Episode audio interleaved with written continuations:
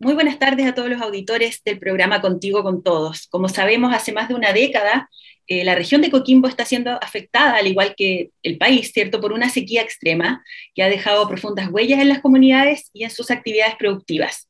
Una crisis que ha llevado a distintos actores a buscar alternativas para asegurar sobre todo el agua para el consumo humano. ¿Cuál es la situación de la provincia del Choapa hoy y cómo podemos aportar también como ciudadanos a este tema? Son algunas de las preguntas que le vamos a hacer de inmediato a nuestro entrevistado de hoy. Les cuento que él es Pablo Álvarez Latorre, doctor en gestión de recursos hídricos e ingeniero agrónomo. Actualmente Pablo dirige el Laboratorio de Prospección, Monitoreo y Modelación de Recursos Agrícolas y Ambientales de la Universidad de La Serena y también es director del Consorcio Centro Tecnológico del Agua Quitay Anco.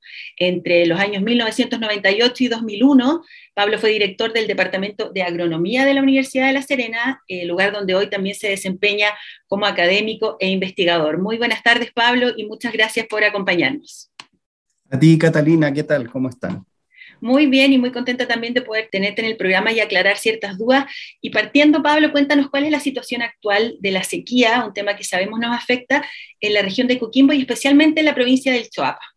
Bueno, la, situación tal como lo venimos anunciando, ¿cierto? A partir de, nuestros primeros eh, pronósticos eh, de, escenarios en, mayo del año 2021, eh, a partir de esa fecha, en el fondo, cuando nosotros mostrábamos los escenarios desde el pesimista hasta el optimista, siempre nos mantuvimos en torno a la condición pesimista o moderada.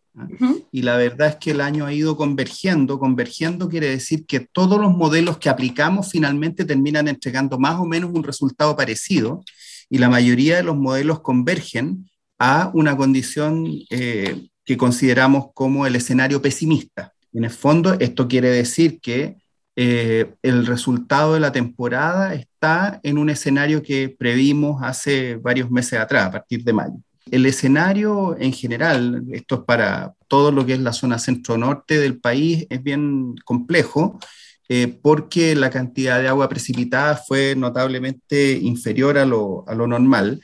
Y, y, y, además no solamente eso, sino que en el fondo la cantidad de agua en como nieve también fue por debajo de lo normal. Y por otra parte, también la distribución de estas precipitaciones en el periodo del invierno también fue bien compleja. Entonces, ¿qué ha implicado eso? Bueno, que en el fondo la cobertura de nieve es prácticamente cercana a cero, es de verdad muy, muy baja. Si queda algo de nieve, está en torno a los 4.000 metros de altitud y lo que va quedando es de verdad muy, muy poquito. Y esas altitudes, afortunadamente para nuestra región, se dan en la cuenca del Choapa, algo en el Elqui, pero en el Elqui, a diferencia del Choapa, no ha habido precipitaciones nivales eh, en el nivel, siendo muy bajitas las del Choapa también, ¿ah? pero no ha habido precipitaciones nivales en ese sentido. Entonces, en el fondo, Elqui está prácticamente sin nieve, prácticamente sin nieve, y Choapa le queda de verdad muy, muy poquito.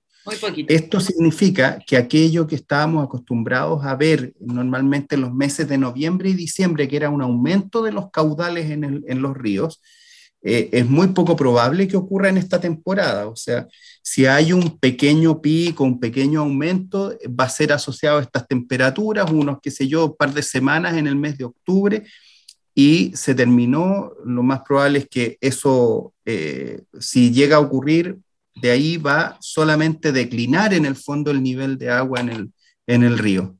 Entonces, claro, son niveles que están muy, muy por debajo de lo histórico. O sea, mm. hoy día, por ejemplo, en una estación como Choapa, en Cuncumén, que a las personas en Choapa les suena como una estación muy importante, sí. Choapa en Cuncumén está dependiendo del día y la hora en torno a 1.500, 1.600, 1.700 litros por segundo y un poco menos a veces y, son caudales que nosotros en esta época estamos acostumbrados a que haya 3.000 litros por segundo, no 1.500. En el fondo hay la mitad o a, veces, o a, ratos menos inclusive de eso. Perfecto. Y eso es bien, es bien importante porque cuando, para, que la gente se haga una idea, cuando el sistema hidrológico se empieza, empieza a, a tener déficit, un déficit importante, en el caso de nuestras cuencas de la región de Coquimbo, empieza, entre comillas, como a secarse de abajo hacia arriba, o sea, en el fondo de la zona costera hacia el interior, empieza a eh, haber un mayor déficit en la zona costera y este déficit se va eh, reduciendo hasta que uno llega a la zona de generación, que en este caso nuestro es Choapa en Cuncumén. Entonces, ¿qué quiere decir esto? Que en, realidad la única fuente regular de agua en términos permanentes de este momento es Choapa en Cuncumén. No hay otra. Entonces, es como que no, hay otros aportes intermedios, ¿ah? que es lo que habitualmente ocurre en nuestros ríos. En el fondo, entre medio hay una quebrada, otro río lateral o un río eh, más pequeñito que por el costado aporta 50 litros, 100 litros, 200 litros. Y ahí se va sumando, claro. Entonces, hoy día lo que, nos, lo que nos está pasando es que solo tenemos Choapa en Cuncumén como única fuente ¿ah? permanente de, de, agua superficial y, y, y, por, y, por, lo tanto, si uno piensa que cada 150 litros por segundo más o menos en Choapa en Cuncumén hay un punto de prorata, un, un, un 1% de prorata, cuando hay 1.500 litros por segundo hay 10, 10 puntos de prorata, pues en el fondo eso no está tan lejos del 10% de prorata que la Junta anunció hace poquitos días atrás. Ahí se, Entonces, es, es, coherente con la cantidad de agua que la cuenca está generando en cabecera, lo que se está distribuyendo. Y entre medio, por supuesto, está toda la gimnasia, toda esta dinámica que hace el agua. Se mete por debajo, qué sé yo, hay distribución en los canales, hay recuperaciones, hay infiltración hacia el acuífero y después en el fondo están estos pozos de apoyo para poder recuperar un poquitito el agua que se fue hacia abajo. Pero el número no supera en el fondo los 1.500 litros a distribuir, 1.600, 1.400, son números que se van a mover en torno a esos números. Como dices tú, Pablo, es un nivel muy por debajo de lo histórico y con esto también confirmamos que no es una sensación, no es algo que se repita boca a boca, es una realidad, ¿cierto? Que estamos ante un déficit hídrico importante, pero sabemos que hay iniciativas que se están desarrollando para revertir esta situación, para enfrentarla. Varias de ellas son impulsadas por el consorcio. No sé, Pablo, si nos puedes contar brevemente cómo nace este consorcio y en qué consiste su trabajo también en la provincia. El consorcio es un conjunto de, instituciones, en este caso instituciones de investigación, eh, que está la Universidad de La Serena a través del laboratorio que yo dirijo, el PROMRA, CEASA, Centro de Estudios Avanzados en Zonas Áridas de la región de Coquimbo, y está también el CASALAC, que es el Centro de Aguas para América Latina y el Caribe, eh, que es de la UNESCO, en el fondo tiene el patrocinio de las Naciones Unidas. Y mm, estas tres instituciones de investigación que viven en la cuarta región, eh, y, que, por lo tanto han desarrollado también ya un trabajo en la región y conocen el contexto, decidieron juntarse para tratar en conjunto el tema del agua la razón era muy simple, en el fondo, cada uno por separado finalmente termina compitiendo y todos juntos finalmente terminamos colaborando. Y por lo tanto, por ejemplo, cuando, cuando visualizamos la cuenca de Choapa o visualizamos la cuenca del Elqui o la del Limarí o la de los Choros o qué sé yo, la visualizamos en conjunto y por lo tanto aparecen las potencialidades de cada una de las instituciones. Entonces nosotros, por ejemplo, trabajamos fuertemente el tema de aguas superficiales y modelación. SEASA nos aporta muchísimo a través de la red SEASA-MED y la interpretación de los datos meteorológicos. Tenemos también ya una, una mayor fortaleza en aguas subterráneas con SEASA y con, con, la Universidad de La Serena. Casalac nos aporta mucho en los temas que tienen que ver con, con, eh, con eh, agua potable rural, etc. Y, y, se genera este, esta, esta, esta sinergia, más el apoyo de, de, de AMSA, que en el fondo nos ha colaborado eh, dándonos un espacio para investigar, en el fondo, qué es lo que nos gusta. Y en el fondo, investigar en problemas que le importan a la gente y que le afectan a las personas. Esa es la manera en la que nace. Lo que, lo que nosotros hemos tratado de hacer primero es poner a disposición de la sociedad las cosas que hemos hecho, las que sabemos hacer ya y que hemos avanzado. Una de esas, en el caso particular de Choapa, ¿Ya? que son cuestiones que estaban hechas, que nosotros teníamos y que hemos ido puliendo, cada vez mejorando más. Pero una es el pronóstico de caudales, que en el fondo es algo que aprendimos a hacer a través de proyectos financiados por el gobierno regional para la región, pero que son proyectos que terminaron hace muchos años y que hoy día en el fondo nosotros seguimos reeditando y reeditando y reeditando con los recursos de, propios y, y, del consorcio para que las personas tengan el dato de cómo viene la temporada. Y lo segundo es que, por ejemplo, seguimos monitoreando el uso de suelos, porque en el fondo también nos hemos dado cuenta que la demanda agrícola, la curva de la demanda agrícola es muy importante en lo que se gestiona y la forma en la que se gestiona el recurso. Eh, las decisiones, el peso que tienen las decisiones, la demanda agrícola es muy relevante. Por ejemplo, nosotros sabemos que la demanda agrícola en Choapa tiene un pic diciembre, enero, febrero. Es muy importante saberlo. ¿ah? Entonces, dado que ocurre este pique en diciembre, enero, febrero, ese es el momento de más, de más crítico, más crítico de la temporada, bueno, esa información le sirve a la Junta de Vigilancia, a nuestro juicio, y a los propios regantes para tomar decisiones con anticipación. ¿Esto qué quiere decir? ¿Sabe que si hay que achicarse? Claro.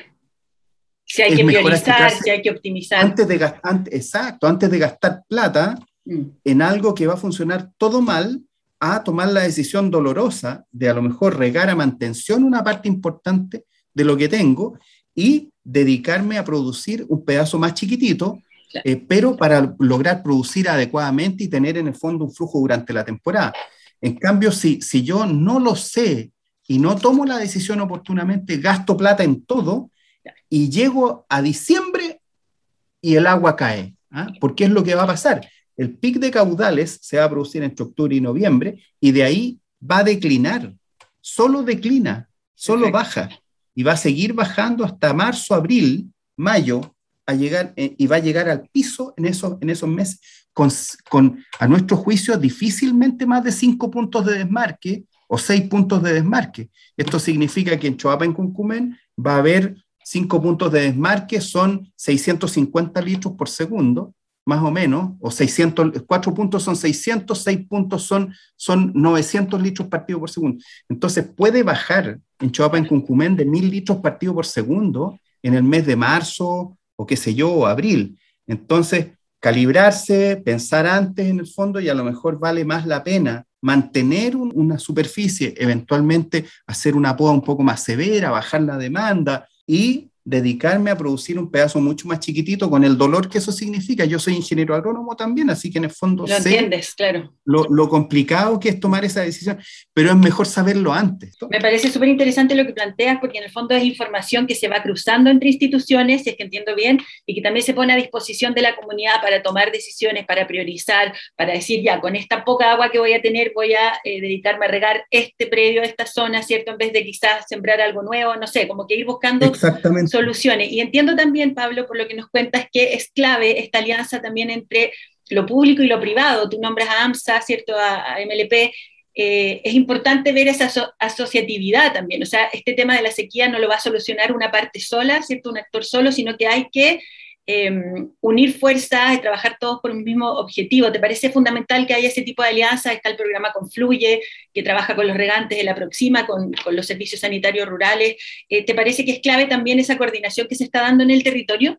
Una cosa súper buena que ha pasado también es que hay cosas que se potencian. O sea, por ejemplo, nosotros a raíz del vínculo que tenemos con el territorio y el apoyo de los propios usuarios, eh, presentamos un proyecto FIC para el agua potable rural y el desarrollo de una plataforma que, dado el modelo, por ejemplo, de Salamanca, para el Comité para, para, para la Unión Comunal de Salamanca, puede ser un modelo replicable para un montón de otros sectores que ojalá se ocurriera, por ejemplo, a nivel de la región de Coquimbo, en la provincia de Choapa, qué sé yo, este, esta modalidad de, de, gobierno, de, la manera de entender el problema del agua potable rural y de apoyarse eh, técnicamente y financieramente de manera organizada, ¿cierto? Agrupar. Bueno, eso, en mi opinión, es súper virtuoso. Y como, como va ocurriendo, está la institución, en este caso nuestra universidad, que es capaz de levantar el, requerimiento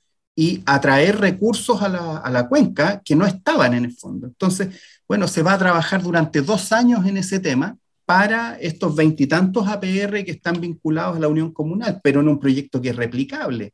Ahora vamos a desarrollar otras iniciativas de otro tipo también en las otras comunas con el mismo sentido.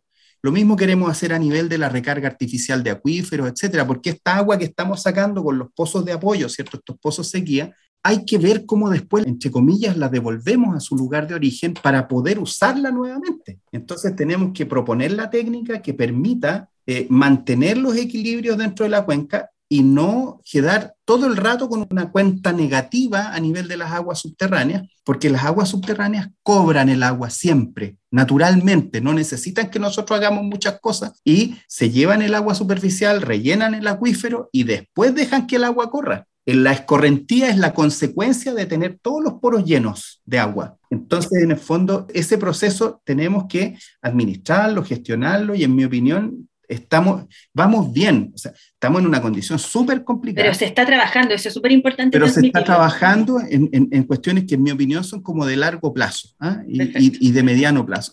También hemos, hemos estado, fíjate las cosas, nosotros trabajamos un tiempo en el levantamiento de toda la información de uso de suelos de la cuenca del río Choapa, así como lo hicimos en el y en Limarí. Hoy día esa información es básica para el estudio de prefactibilidad del embalse de cabecera. Eh, sin opinión, yo no tengo, no voy a, no, ni puedo decir ni positiva ni negativamente respecto al embalse, pero sí se necesita información para saber cuáles son los efectos. Y ahí está. En el fondo, ¿cuánto ganamos? Un año. Ganamos un año, ¿ah? un año de tiempo. Si no, alguien habría tenido que ir a hacerlo. ¿ah? Entonces, en mi opinión, eso es relevante. Normalmente no aparece o no se sabe pero, pero hoy día ya es información que está en manos de la Comisión Nacional de Riego y que nosotros traspasamos directamente en este vínculo que tenemos con los regantes y con las instituciones como la Comisión Nacional de Río, que está mandatada en el fondo para el desarrollo de este estudio, para conducir el estudio. Qué bueno, qué bueno como dices tú, porque hay muchas cosas que no se saben y es bueno también ir difundiendo, dando alternativas, eh, algo de esperanza también ante un escenario, un panorama que es complejo. Y para ir cerrando, Pablo, no sé qué consejo también le puedes dar a los vecinos, a la comunidad propiamente tal, porque también podemos desde nuestras casas hacer un uso más eficiente, eh, crear conciencia en los más chicos. Eh, ¿Qué nos podrías decir? Decir, ¿qué podemos hacer? Porque también uno se siente ante un problema tan grande que dice, ya, al final, ¿yo qué voy a aportar? ¿Hay algo que podemos hacer como, como comunidad? Bueno, lo primero, informarse, que eh, es parte de la cultura que hay que fomentar y hay que informarse por los canales adecuados. Fuentes que de verdad son fidedignas, fuentes que traen información con datos validados, eso solo ayuda a la comunidad. Eh, y por lo tanto no creer todo lo que se dice o todo lo que se escribe en Internet y esta especie de paranoia, también, en el fondo, fuera porque cuando hay momentos críticos hay que trabajar con la racionalidad. Eh, segundo, tomar las decisiones basadas en datos. Y si los datos no lo tiene usted, en el fondo, búsquelos en las instituciones más cercanas. Y esas instituciones más cercanas son aquellas que son parte de las organizaciones. Tercero, hemos aprendido también a fomentar la asociatividad bien intencionada desde la perspectiva de que las cosas comunes eh, y la cooperación nos ayuda a todos ¿ah? y el hacernos cargo de los bienes comunes. Y lo último es que en el fondo eh, hay un actor que es invisible dentro de este sistema y que, del cual hay que estar pendiente y hay que ayudarlo, y es el acuífero. Es nuestra fuente de agua segura y por lo tanto hoy día estamos echando mano de él. No hay que pensar que es inagotable, hay que cuidarlo y por lo tanto conducir las necesidades y los consumos siempre con el mismo cuidado. El hecho de que tengamos agua de un acuífero es una, es una fortuna, pero hay que cuidarlo, no es eterno. ¿ah? Tampoco es un recurso absolutamente renovable y todo. Hay que trabajarlo, hay que intencionarlo. Súper, súper claro, Pablo. Eh, agradecemos estos minutos que nos has dado para conversar sobre este tema que es muy interesante. Me gustó mucho también el llamado a la información, a leer, a informarse también de las fuentes más confiables. Como dices tú, de repente el vecino no va a tener, pero puede ir a su directiva de APR, al comité, a la unión comunal, al municipio, etcétera. Está la información ahí cruzándose, eso es súper clave. Y asociarnos, asociarnos por, por un mejor futuro también para todos. Así que muchas gracias, Pablo. Nos comunicamos contigo eh, más adelante para saber de otras iniciativas que se estén desarrollando y para seguir trabajando en conjunto por este tema. Muchas gracias. A ustedes, Catalina, un millón de gracias, que estén muy bien. Esperamos estar en estos días por allá también haciendo algunas exposiciones sobre el escenario y Gracias. Buenas tardes.